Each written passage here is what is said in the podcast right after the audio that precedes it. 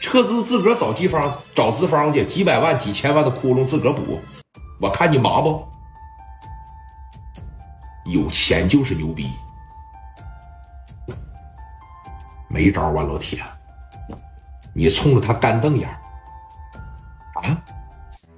你看看接下来聂鼎荣说啥？让你的领导要是知道因为这么个事儿，因为这么个人，我这边撤了资。我估摸着你这个正处级的秘书，也就干到头了吧？你不用我了，我还是那句话，我的事儿你少管。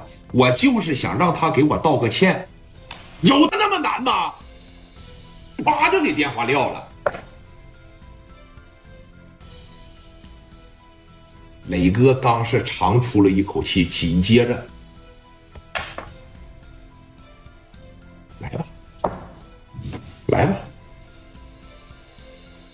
电话一撂，老万呢多少沾点懵了。这要是就不给我面子，他还真没脾气。说实话，得罪不起，那毕竟是他的领导，他的顶头上司，他伺候的那个人招商招来的。别说你了，就是二把见着人家也得聂总聂总的喊着，人家是世代呀，对吧？这边把电话呀拨给王群力了，王群力手里边这就卡个小电话，这就不敢撒手了。拿电话这边一接起来，喂，你说，怎么样？那边怎么说的？啊，真是店大欺客呀！啊，让我都生了一肚子气。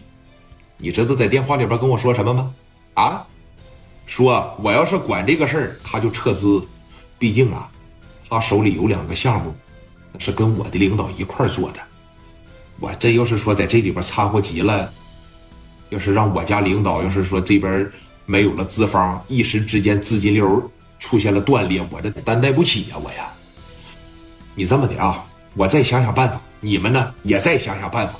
这个叫聂鼎荣的呀，挺犟啊，咱们呢必须得想一个万全之策，行不行？我肯定拿他当个事来办，但是你们也别闲的啊。是什么好办法了？是孬办法了？也都想一想。我知道了，万秘书。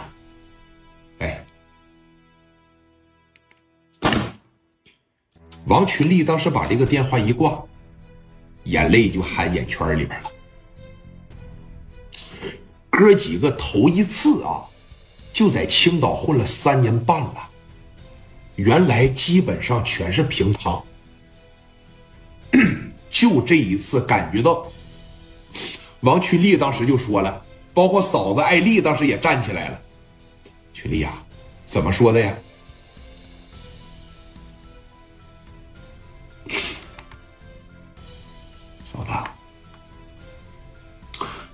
我这头一回感觉到这么无能为力的。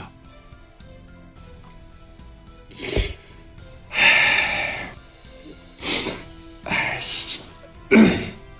他妈怪我！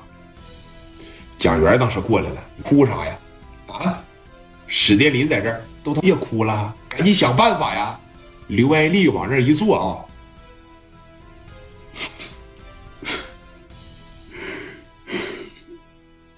你看，没办法，你有啥招啊？啊，我就不给你面子，你能怎么地我吧？你得挺着。